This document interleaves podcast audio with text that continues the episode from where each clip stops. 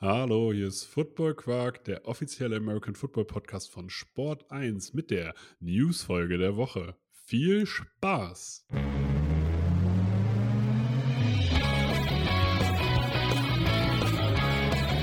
Football Quark. Viel Inhalt. Wenig Masse.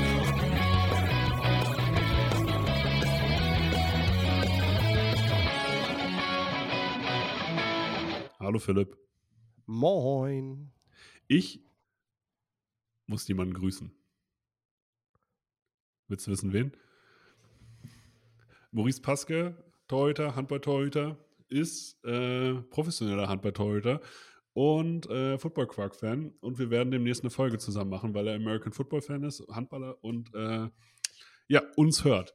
Und deswegen habe ich äh, mir gesagt, okay, dann äh, können wir das an dieser Stelle auch mal verkünden. Liebe Grüße an dieser Stelle. Äh, ich hoffe, du hörst die Folge. So, jetzt können wir in die, jetzt können wir in die Folge starten. Jawollo, jawollo. Ich dachte, du wolltest deine Mutter grüßen oder so. Grüße. Philipp, wie geht es dir? Erstes GFL-Wochenende hinter dich gebracht. Ja, du hörst, ich habe eine belegte Stimme, ähm, aber ich bin schon auf dem Weg der Besserung. Äh, mal wieder, mal wieder am Kränkeln. Keine Ahnung, was bei mir los ist dieses Jahr. Philipp ist auf jeden Fall, sieht ein bisschen durchgerockt aus, aber er hat alles gegeben. Und er gibt jetzt auch alles für den Podcast. Ähm, und ja, also das war das erste GFL-Wochenende. Es hat natürlich links und rechts noch ein bisschen geholpert. Ne? Also die Live-Konferenz war noch, okay, wir müssen an den Ausschnitten arbeiten, aber ich kann euch, ich kann euch jetzt schon sagen, für alle, die Kritik an der Live-Konferenz hatten, die am Sonntag gelaufen ist, ne? äh, auch Sport Deutschland arbeitet daran, dass man Dinge vielleicht nochmal im Real Life zeigen kann, dass man 10 Sekunden Versatz reinkacken kann. Also diese Gespräche, was man an Verbesserungspotenzial hat, die laufen jetzt eigentlich auf Hochtouren nach dem ersten Spieltag, weil man was hat, wo man ansetzen kann. Und was GFL-technisch an Nachfrage kam, das ist eigentlich überragend. Weil die Livestreams hatten eine hohe Nachfrage, unser GFL Live Talk hatte eine hohe Nachfrage. Äh, die Red Zone App war unter den Top 10 der runtergeladenen Sport-Apps.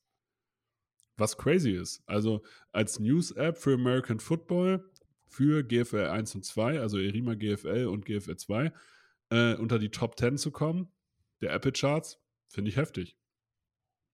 Und natürlich auch hier, da gab es auch Kritik, dass sie noch keine Live-Scores haben. Da wird man eine Lösung finden, weil ich weiß, ich habe da tatsächlich äh, zwei Leute jetzt schon miteinander connected und so wie ich die beiden kenne, vielleicht gibt es da auch zeitnah in dieser Saison auch noch eine Lösung, ähm, die dann das sozusagen auch noch verbessern. Ähm, man muss sich also keine Sorgen machen. Ich gehe hier so ein bisschen auf Facebook-Kommentare ein. Man hat ganz klar gesagt, so, ey, Facebook war richtig negativ, also alles so, was alterstechnisch 40 und äh, 40 plus ist. Die haben halt sofort gemeckert, warum kostet Sport Deutschland Geld, warum gibt es keine Live-Scores in der GFL-App. Ähm, Instagram und Twitter entweder konstruktiv oder positiv oder sogar dankbar, hey, es passiert was, hey, ihr macht was. Und wenn ihr euch die Statistiken anguckt, ähm, wer denn den GFL Live Talk geguckt hat, wer Twitch geguckt hat, es gibt jetzt einen GFL Twitch-Account, wo der Live Talk läuft und wo die Live-Konferenz immer läuft äh, der richtig gut angenommen wird. Dann seht ihr, wir haben auf einmal keine Zielgruppe mehr von 35, 40 plus, sondern auf einmal eine von 18 bis 24 als Hauptzielgruppe. Und die zweite ist dann 24 bis 35 und nicht mehr älter als 35. Also das, was da gerade angestoßen wird, kommt gut an. Und das ist irgendwie, ich habe es im Vorgespräch schon gesagt, ich finde es verdammt cool. Und ja, man hat dann immer seine 10, 15 Hate-Kommentare, aber im Vergleich, dass 800 Leute da zeitgleich diese GFL-Konferenz gucken, dann nehme ich auch 10 pö- pöbelnde Menschen mit.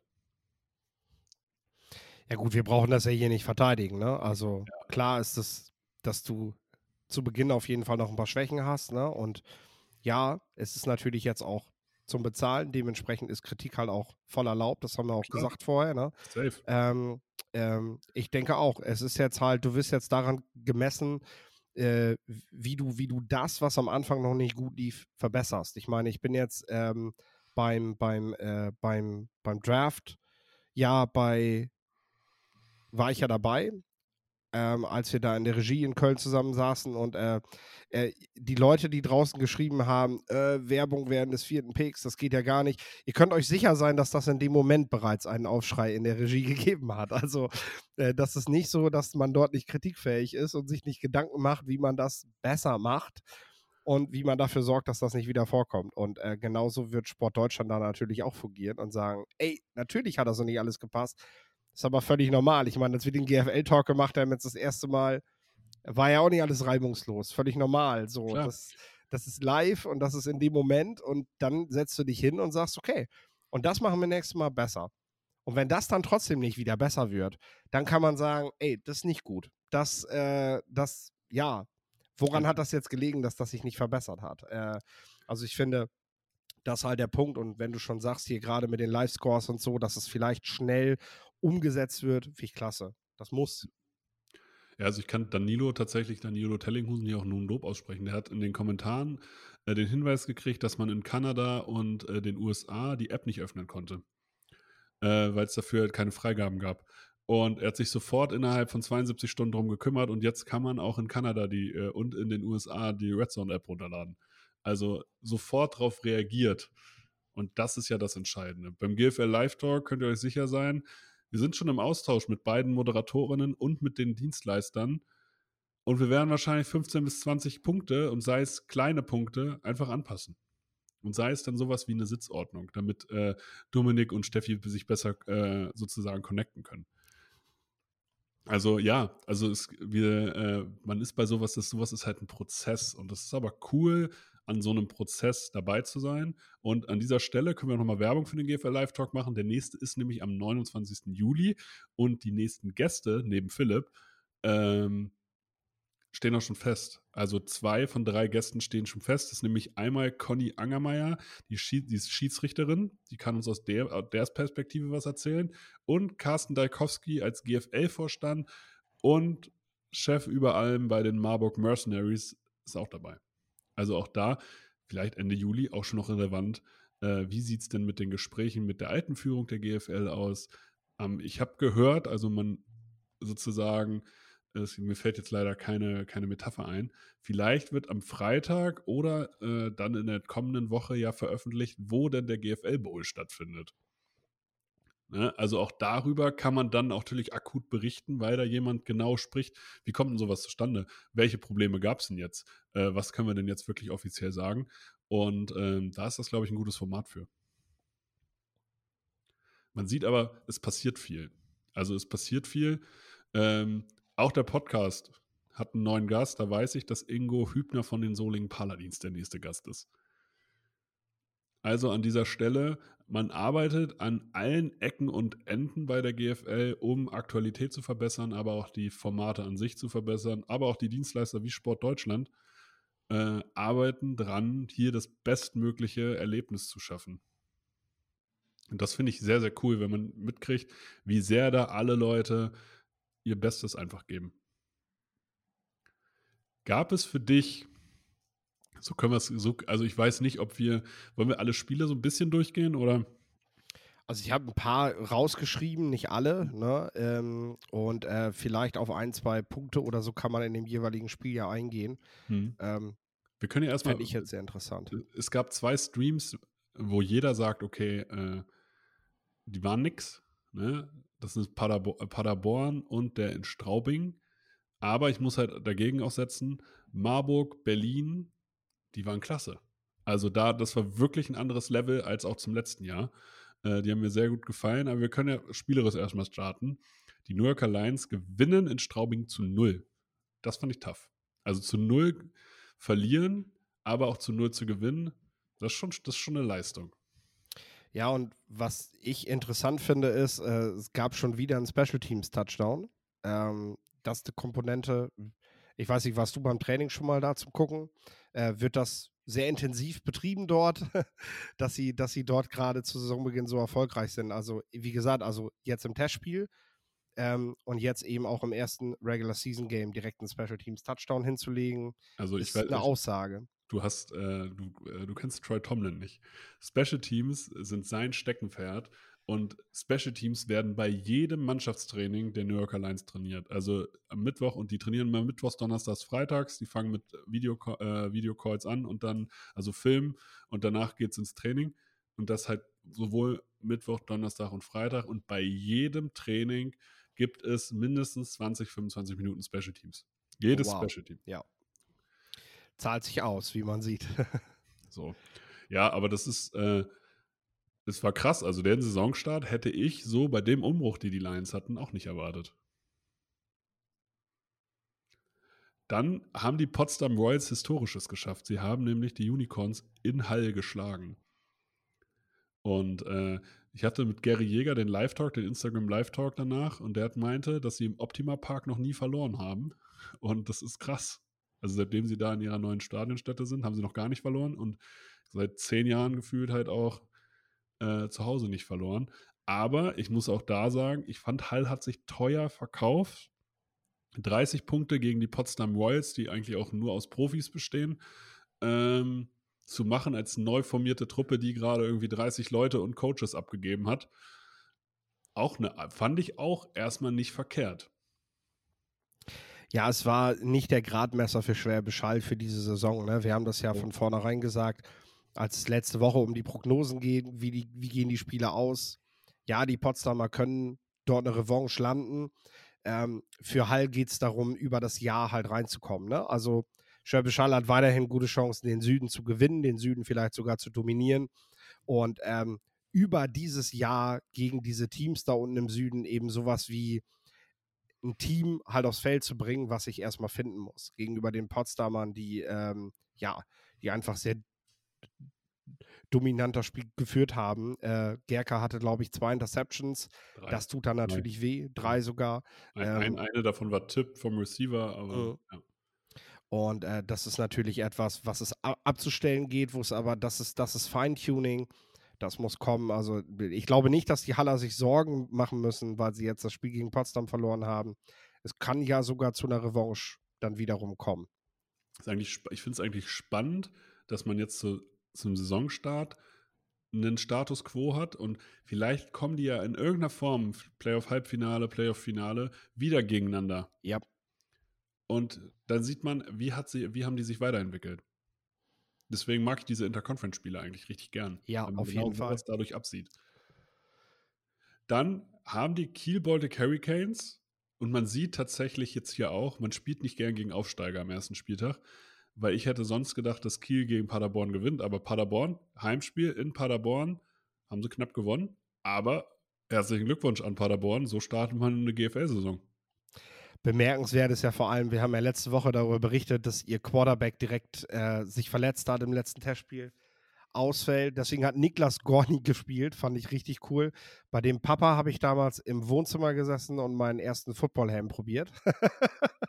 Grüße gehen raus. Ich glaube, Niklas hat sich gerade ein Brot geschmiert. Der war damals noch Teenager. jetzt, ähm, jetzt ist er, äh, ja, jetzt hat er für die Paderborner in der GFL ähm, seine, seine ersten Scores gemacht.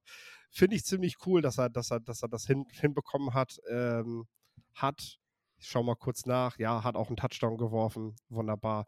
Und äh, ja, hat tatsächlich Kiel niedergerungen mit dieser Leistung. Also Paderborn habe ich nicht mit gerechnet, wenn man bedenkt, dass die wirklich letzte Woche einige wichtige Spieler hatten, die down gegangen sind. Also schlimmer kannst du eigentlich gar nicht in so ein Jahr starten. Das ist, das ist ziemlich krass. Das gibt, glaube ich, Schwung. Hm. Aber der Jason Irmscher hat ein unglaublich witziges Instagram-Video hochgeladen. Die haben nämlich einen äh, irgendeinen, äh, die haben so einen selbstmähenden und selbstmalenden Rasenmäherroboter, der die Feldmarkierung automatisiert macht. Kann man sich angucken. Äh, das hat jetzt gar nichts mit dem Spiel zu tun, aber das fand ich tatsächlich, ich als Mensch, der Staubsaugroboter liebt, äh, finde sowas richtig genial. Und Paderborn, ey, wer Kiel schlagen kann, sorry, aber der muss sich, der kann auch nach Berlin fahren einfach mal, also auch mit breiter Brust. Man sieht, die sind kompetitiv und die müssen alle auch nach Paderborn kommen. Definitiv, definitiv. Ja. Dann in der Deutlichkeit meiner Meinung nach überraschend, die Ravensburg Razorbacks oder die IFM Razorback Ravensburg verlieren gegen Ingolstadt mit mehr als 30 Punkten. Das ist deutlich zum Start. Da war ein Klassenunterschied zu sehen. Das fand ich eigentlich auch überraschend. Ja, tatsächlich. Also ich hatte die Dukes ja tatsächlich auch als eines der Teams, das von diesem, von diesem, ähm, ja, von diesem Wechsel Richtung European League of Football ähm, zu den Munich Ravens eben am, am stärksten betroffen war. Da hatte ich ehrlich gesagt mit gerechnet. Äh, aber auch hier haben wir halt die Situation, ne? Steigst auf und ähm, spielst gegen ein Team, was ja nicht so etabliert zu sein scheint und äh, schlägst dieses Team halt, ne? Das ist cool. Dann die Dresden Monarchs machen kurzen Prozess mit den Marburg Mercenaries. Und für den Stream muss ich natürlich Marburg loben, aber für die, für die, für Storytelling, also da waren halt zwei Stories während des Spiels da. Da muss ich jetzt sagen, so Leute, ihr habt zwar ordentlich ins Gesicht gekriegt, das ist schade, aber ich hätte es gerne auch auf eurem Instagram-Account gesehen. Aber Dresden stark und dominant in die Saison gekommen, ne? Und wir sehen ja auch hier fünf, sieben Spiele, fünfmal gewinnt der Norden, zweimal der Süden. Das war auch ein Statement. Ja, das lässt sich auf jeden Fall auch noch weiter verfolgen. Ne? Ähm, Dresden hier gegen Marburg. Ich meine, wir haben es in der Vorbereitung schon gesehen, ne? dass, das, dass, dass, Dresden, dass Dresden stark in die Saison kommt dieses Jahr. Ne? Sie müssen sicherlich dafür sorgen, dass äh, die Rückkehrer vom letzten Jahr jetzt auch fit bleiben. Ähm, dass, es, dass es eben nicht diesen ja, Zusammenbruch gibt, den sie im letzten Jahr dann relativ früh in der Saison ja schon hatten. Ne? Und dann, dann haben sie natürlich, gehören sie zu den Mitfavoriten in dieser Liga gegen Potsdam und so kommen dann erst die echten Tests für Dresden, wo es in diesem Jahr hingehen kann. Ne? Ja, das, also das wird auf jeden Fall spannend. Und dann gab es noch das Spiel der Allgäu Comets, die sich auch durchsetzen können. Kon konnten. So, gegen die Saarland Hurricanes. 52 zu 48, 100 Punkte in einem Spiel.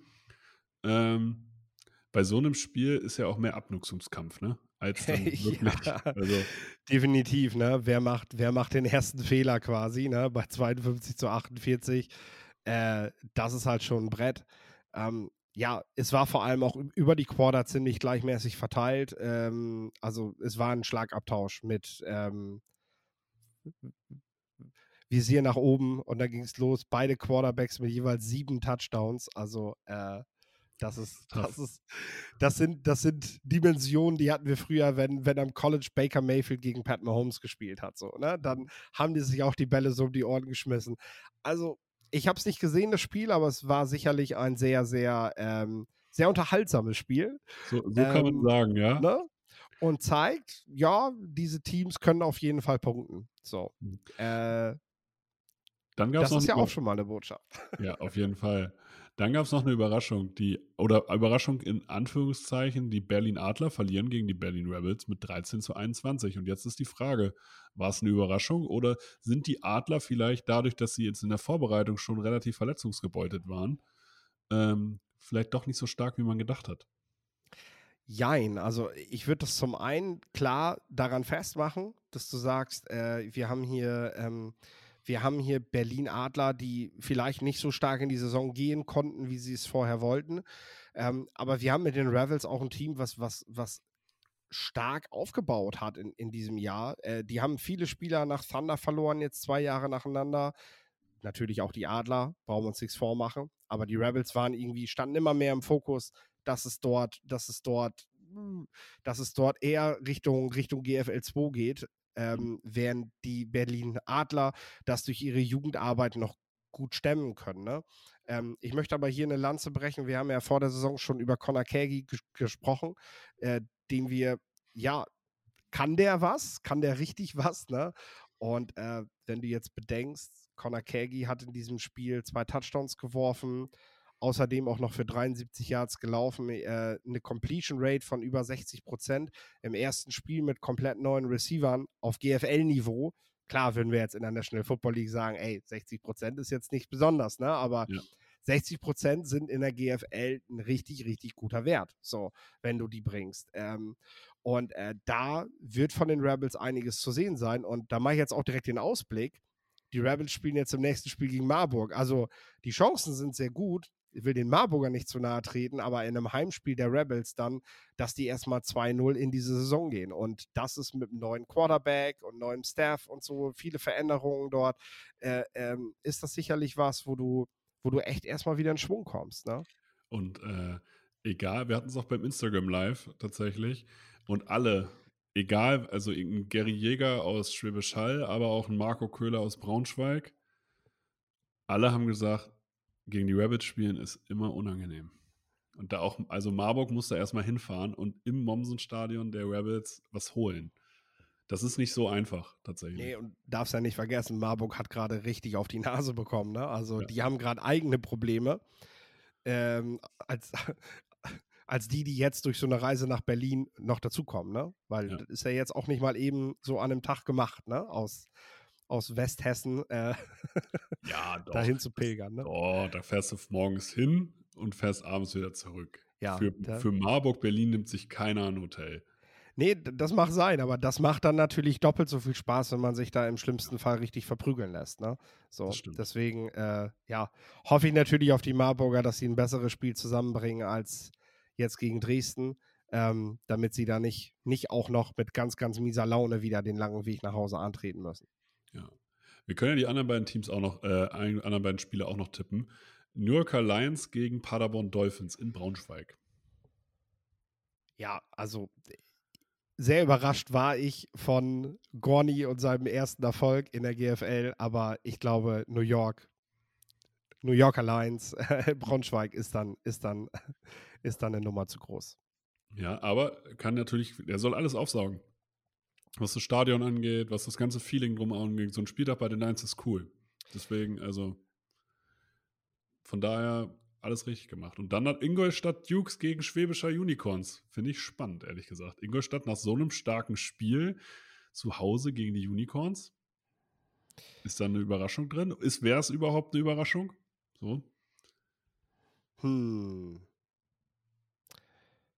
Was sagst du? Ich sag, Schwäbisch Hall gewinnt, aber ähm, weil ich glaube nicht, dass äh, Schwäbisch Hall verliert keine zwei Spiele am Stück. Zweitens glaube fand ich Schwäbisch Hall nicht so schlecht. Ich fand sie eigentlich ziemlich gut. Und Ingolstadt hat jetzt noch nicht gegen ein Top-Team aus dem Norden oder so gespielt, wo ich jetzt sage, so, okay, das wäre jetzt vergleichbar. Und Schwäbisch Hall, allein durchs Coaching-Staff, die werden die richtigen Schlüsse ziehen. Die sind Mhm. vom Stockholm-Spiel zum Potsdam-Spiel schon besser geworden. Und ich glaube, die werden nur von Spiel zu Spiel besser. Ich bin da bei dir. Ich bin da bei dir und äh, würde sagen, dass, ähm, dass es spannender wird, als man das vielleicht vor der Saison noch gedacht hätte, aber Ja. dass sich Schwäbisch halt durchsetzt. Das glaube ich auch. Äh, bevor wir in die ELF gehen, weil ich jetzt gerade den Schedule hier sehe, will ich noch kurz einen GFL 2 Wink geben, weil ich weiß gar nicht, ob es das auf GFL 2 Niveau schon gab. In Rostock gibt es nächstes Wochenende das Spiel halt nein. Ich habe mich Das- vertan. Das, das ist Lösch die Woche das. drauf. Das ist die Woche das drauf, aber wir können das schon anwerben. Du Cougars gegen Rostock Griffins in Rostock im Ostseestadion Nee, vor die- 10.000 Leute. Die Knights spielen dort. Die Oldenburg. Knights, sorry. Ja, auf jeden Fall. So, jetzt nochmal von vorne, jetzt nochmal von vorne. Ja. Also, Rostock in- Griffins gegen Oldenburg Knights im Ostseestadion am 10.06. Und weißt du, was da ist? Behind the, Sp- äh, GFL Behind the Scenes Team, die werden da geile Aufnahmen machen. Ja, Grüße geil. Aber das solltet ihr euch live reinziehen, weil äh, da kann richtig was los sein im Stadion. Ja, 10.000 Leute sollen da sein. Also ist Mhm. cool.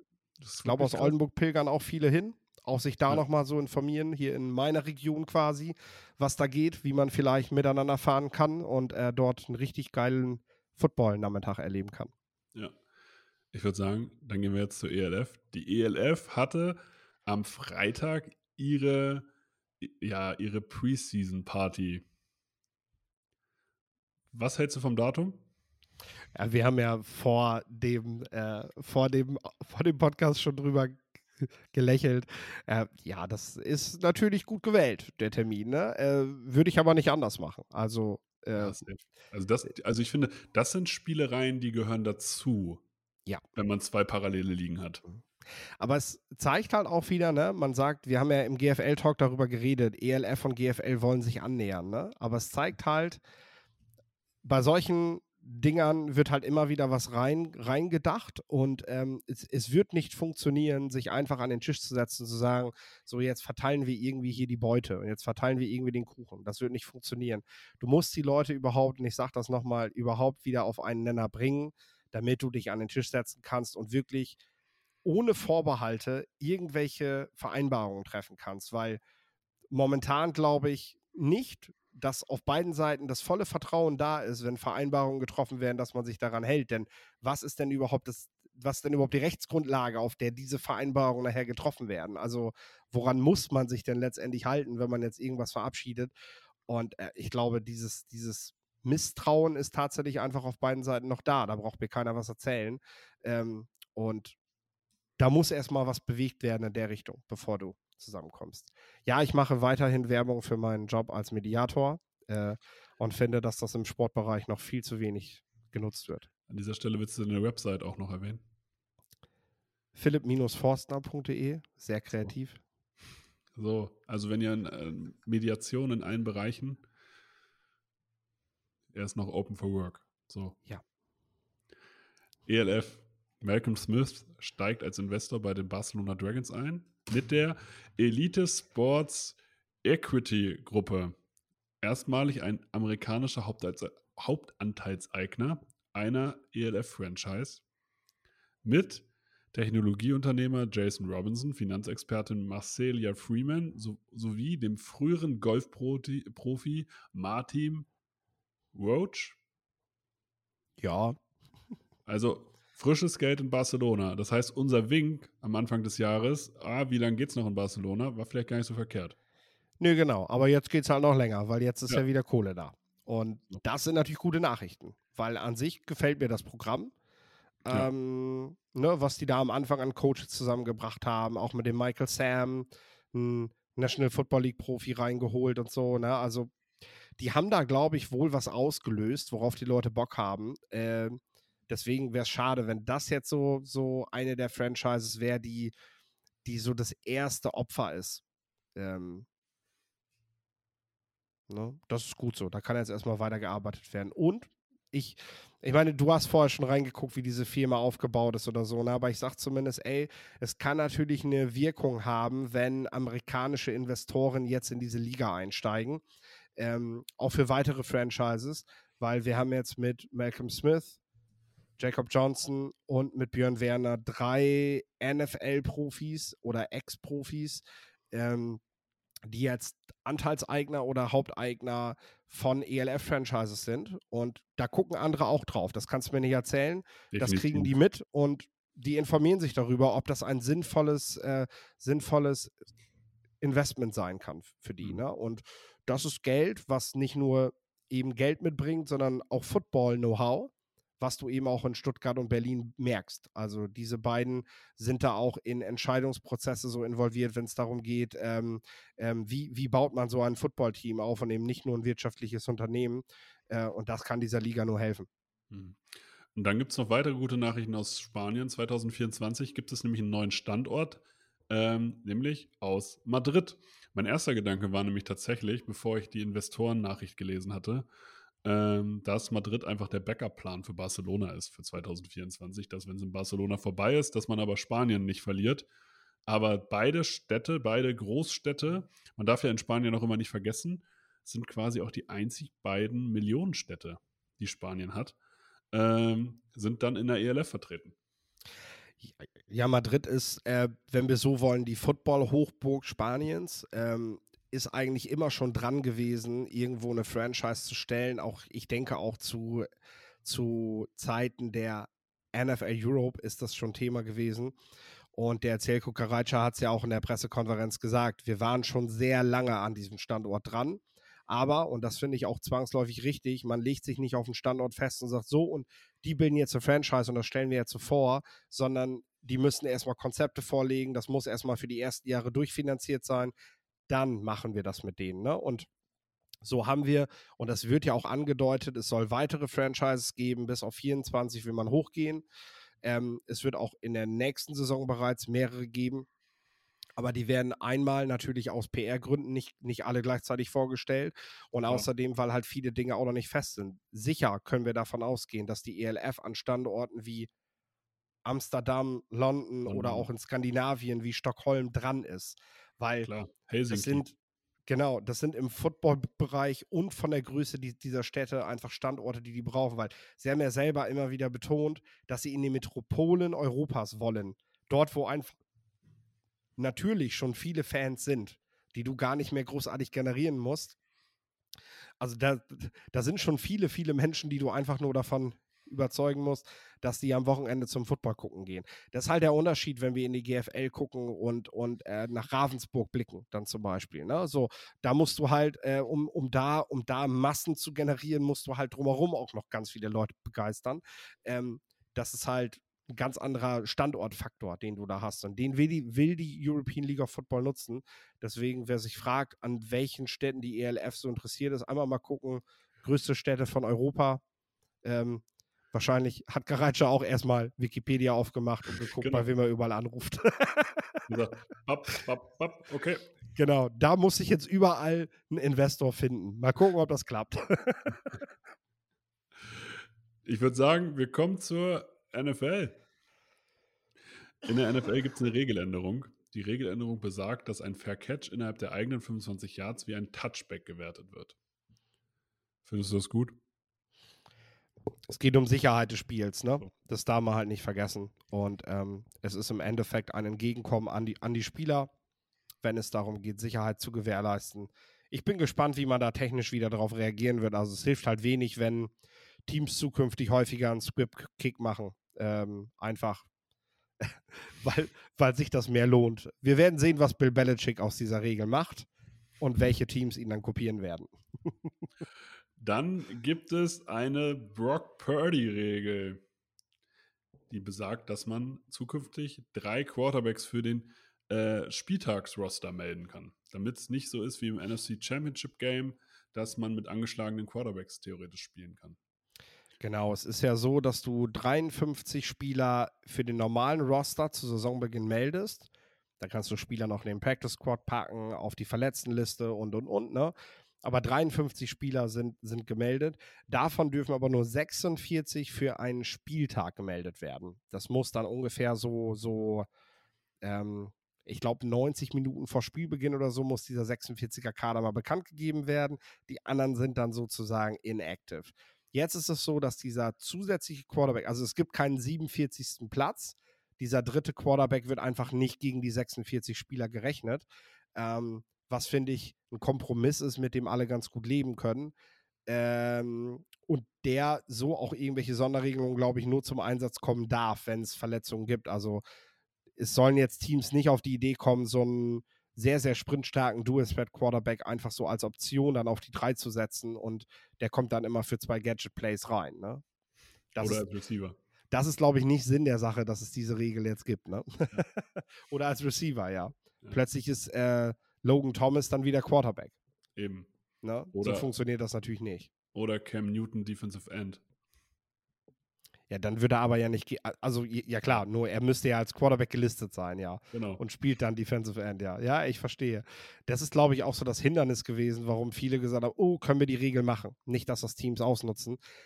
Ich habe noch nicht genau reingeguckt. Ich hoffe, dass sie sie so gestaltet haben, dass es da kein Schlupfloch gibt. Aber wenn, und das zeigt ja eigentlich schon das Einbringen dieser Regel, immer wenn es irgendwo Schlupflöcher gibt oder Dinge gibt, bei denen das Spiel einfach schlecht wird und niemand möchte, dass in einem NFC Championship Game plötzlich kein gesunder Quarterback mehr auf dem Feld steht, dann passt die NFL sich da sehr schnell dran an und braucht nicht irgendwie fünf Jahre, um darüber zu diskutieren oder 20 Jahre, ob man einen Videobeweis macht. Und wenn man ihn dann macht, dann ist er einfach schlecht.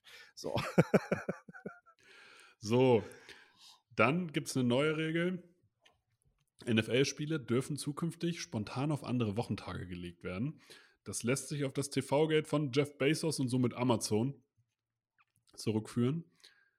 Die New, York, die New York Giants, die New York Jets, Green Bay, Chicago, die Las Vegas Raiders, die Detroit Lions, die Cincinnati Bengals und die Pittsburgh Steelers haben dagegen gestimmt. Die Saints, Commanders, Broncos und Panthers konnten noch überzeugt werden und damit hat ihnen genau eine Stimme gefehlt um sozusagen dieses Vorhaben zu unterbinden, ähm, ist krass. Also ja, man, man, kann es darauf hinausführen, dass es halt, wo, wer das Geld hat, sozusagen bestimmt die Musik. Ähm, aber sportlich finde ich, ich mag die Donnerstagsspiele schon nicht. Nein, also die Regel, also es ist eigentlich so, dass wenn die NFL Regeln verändert, soll das im Sinne des Spiels, der Verbesserung des Spiels dienen. Und Donnerstagsspiele generell waren schon keine gute Idee. Ähm, statistisch kann man jetzt zumindest dem widersprechen, dass Leute sagen, die Donnerstagsspiele führen zu mehr Verletzungen. Das ist zumindest nachweislich noch nicht der Fall. Ähm, aber es ist so, dass es natürlich die Vorbereitung eines professionellen Athletens stört. So. so. Das kann man auf jeden Fall schon mal festhalten. Und ich meine, wer in der Leichtathletik bei den Olympischen Spielen mal gesehen hat, wenn die sich an ganz feste Zeitpläne halten müssen, wann sie ihre Qualifikation und so machen und dann sich wundert, warum plötzlich ähm, ein Diskuswerfer ganz viele Schulterschwierigkeiten hat, die er sonst nicht hat beim Werfen, dann kann man davon ausgehen, woran das liegt. So, weil man ihn einfach komplett aus seinem Rhythmus gebracht hat die letzten zwei Wochen. Äh, das mögen solche Spieler nicht. Damit kommen die sehr schwer zurecht. Das heißt, das Spiel wird schlechter. Ähm, die Planung vor allem wird schlechter. Äh, und die möchte ich jetzt nicht nur aus Spieler- und Trainerperspektive sehen, sondern ähm, ich sag mal, wir als Europäer reisen an und denken, äh, ich gucke jetzt die Broncos gegen die Dolphins auf den Donnerstagabend, ähm, Sonntagabend. So. Und ich habe meinen Flug auf Freitag gebucht und will dahin fliegen und habe mein Hotel für das Wochenende da und komme an und das Spiel hat schon stattgefunden. Ja, vielen Dank dafür. Also, wie willst du solche Spiele für dich, wie willst du Footballreisen von hier dahin noch, noch planen? Dann werden die sagen, naja, ihr habt ja Spiele vor der Haustür, was wollt ihr denn noch? Ne? Ähm, Eine eigene Division aber auch in den Vereinigten Staaten ist das ja Thema. Auch dort muss ich eine Reise, wenn ich mit den 49ers zu den Washington Commanders fliege, um dort ein Spiel zu sehen, die muss ich planen im, im, im Voraus. Und das funktioniert nicht, wenn man dieses Spiel dann plötzlich auf Donnerstag legt. Oder ich zumindest das im Hinterkopf behalten muss. Also es ist weder für die Spieler noch Coaches noch für Fans eine Entscheidung, die weise war. Ähm, und deswegen kann es nur eine Entscheidung des Geldes gewesen sein. Dann haben die Atlanta Falcons als fünftes Team Vermarktungsrechte für Deutschland bekommen. Nach den Carolina Panthers, den Kansas City Chiefs, den New England Patriots und den Tampa Bay Buccaneers. Also dürfen die Falcons sich hier bald noch mehr vermarkten und werden noch präsenter wahrscheinlich einfach. So. Ja, sicher. Und es wird dann auch mal ein Spiel hier geben. Kommt für mal rüber. Oh. Ja. Können Atlanta auch als Glücksspielstadt neben Las Vegas vielleicht noch ein bisschen promoten? Das ist Atlantic City, das ist was anderes, ne? Ich glaube, in Atlanta kannst du auch zocken. In Atlanta gibt es doch so eine ganz berühmte äh, süße Brause. Ja? Ja. Okay, vielleicht bin ich auch komplett auf dem falschen Dampf. also, stimmt, Atlantic City war, glaube ich, die Billo-Variante von Las Vegas, ne? Genau, Trump Town. Ja. Und wo ist, welche Brause kommt aus Atlanta? das können wir es ja zu Ende bringen. Da da kommt Coca-Cola her. Deswegen haben die Olympischen Spiele 96 auch da stattgefunden. Das war, das so. waren die ersten verkauften Spiele quasi. so, Bildungs, Bildungstv Football-Quark. Ich war erst bei äh, Atlanta, war ich erst drei Jahre alt, ne, wollte ich erwähnen. Ich war auch neun, aber sowas. Immerhin. Wenn man, wenn man, wenn man, wenn man Sportjournalist ist, dann äh, beschäftigt man sich auch mit solchen Hintergründen. Dann hat Tom Brady Anteile an den Las Vegas Raiders gekauft. Er ist jetzt Minderheitseigner und erhält jetzt Einblicke in die Führung einer NFL-Franchise und fungiert außerdem als Berater. Finde ich erstmal spannend, ehrlich gesagt. Also ich finde es spannend, einmal, dass Tom Brady Anteile kauft. Ich finde es von den Raiders smart, so jemand mit so viel Football-Knowledge reinzuholen. Ähm, ich würde es wirtschaftlich spannend, weil mich interessiert jetzt eigentlich, mit welchem Kaufpreis hat er diese Franchise-Anteile gekauft und wie weit ist diese Franchise jetzt durch den neuen Gesellschafter Tom Brady jetzt mehr wert? Also hat er es geschafft, durch dass er etwas kauft und der Wert hat sich vielleicht um den gleichen Wert sozusagen erhöht und er hat sein, hat sein Geld sozusagen schon wieder drin. Das wäre cool. Also das würde mich jetzt mal interessieren, so wenn man so über Firmenbewertungen redet. Wahrscheinlich, wahrscheinlich ist das Investment schon wieder zurückgeflossen. Ähm, und auch war auch Teil des Deals. Es gibt ja auch noch das Frauenbasketballteam in Las Vegas. Da ist er ja auch Anteilseigner, bereits im März geworden. Mhm. Ähm, also das hängt natürlich auch noch da, damit zusammen. Ich denke, ja, aus Bradys Sicht hat er das Geld schon wieder raus. Und der zweite Vorteil, den Brady genießen kann, ist, dass er Einblicke in eine Franchise bekommt. Und zwar sehr, sehr nah, sehr direkt, ohne jetzt irgendwo ein Praktikum machen zu müssen.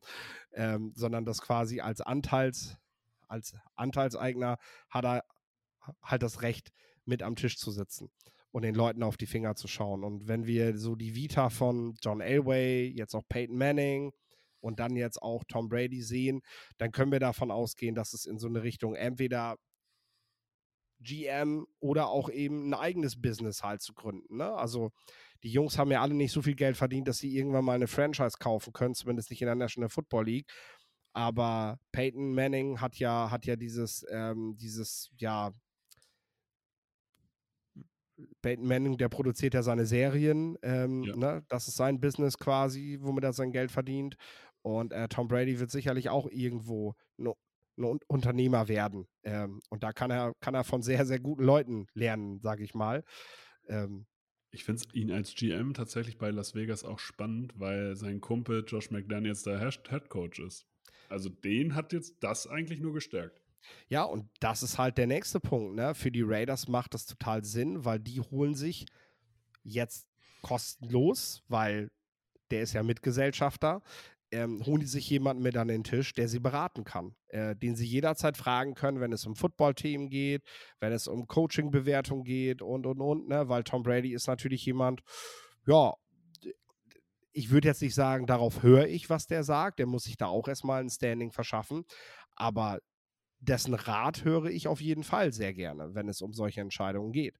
Ne? Und ja, wie du schon sagst, die Raiders sind dadurch als Franchise in Las Vegas einmal nochmal mehr gepusht, weil Tom Brady ist einfach der Name. Eben. Also das muss man halt ganz klar sagen. Es gibt der eine Name, ähm, den man hier sich äh, sozusagen mit sich verbunden hat, wenn man es schon in, in, äh, zu Spielzeiten nicht geschafft hat. Dann gibt es News, was Austragungsorte angeht. Zu den bisher bekannten Austragungsorten Las Vegas 224 und New Orleans 225 gesellt sich nun das Levi's Stadium des San Francisco 49ers. Somit wird in St. Clara der 60. Super Bowl ausgetragen. Finde ich erstmal standorttechnisch für so ein für so ein Bestehen, es ist ja mit 60 ist ja kein Jubiläum, sondern es ist nur alle 25 Jahre das ist ein Jubiläum, 60 Jahre sind ein Bestehen. Ähm, Finde ich aber San Francisco gut ausgewählt. Und der Draft nach 24 in Detroit wird im April 2025 in Green Bay ausgestattet. Dem Jahr, wo die Green Bay Packers sich einen neuen Quarterback holen. Oder in dem Jahr, wo sie den First Pick haben? Nein. wir schauen mal, wir schauen mal. Ähm, Finde ich tatsächlich aber eine gute Entscheidung, weil ich sage, ey, mit dem, da, dass sie den Draft jetzt anders vergeben, damit sorgen sie einfach dafür, dass sie, dass sie NFL-Standorte mit einem mit einem großen Event belohnen, wo definitiv nie ein Super Bowl stattfinden wird. So. Ja. Und äh, das ist halt, da brauchen wir uns nichts vormachen. Lambo Field, so reizvoll das auch ist, da wird, solange da kein Dach drauf kommt, und das wird es in Green Bay nicht geben, ja. das werden sie dort nie durchkriegen, äh, wird es in dieser Community, in dieser Stadt niemals einen Super Bowl geben wieder. Ähm, ich glaube, ganz am Anfang gab es mal einen, ne?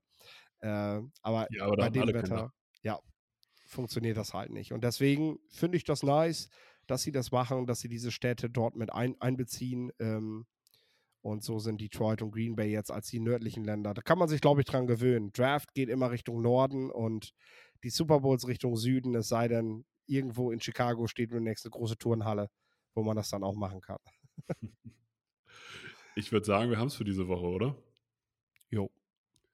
An dieser Stelle, wenn euch diese Folgen gefallen, liked uns auf sämtlichen Social Media Kanälen, bewertet uns auf, bei eurem Podcast-Anbieter des Vertrauens, guckt American Football bei euch vor Ort. Egal ob GFL, ELF, NFL, Dokus. Ich wünsche euch viel Spaß. Das letzte Wort hat wie immer Philipp. Ja, schaut am Wochenende Football.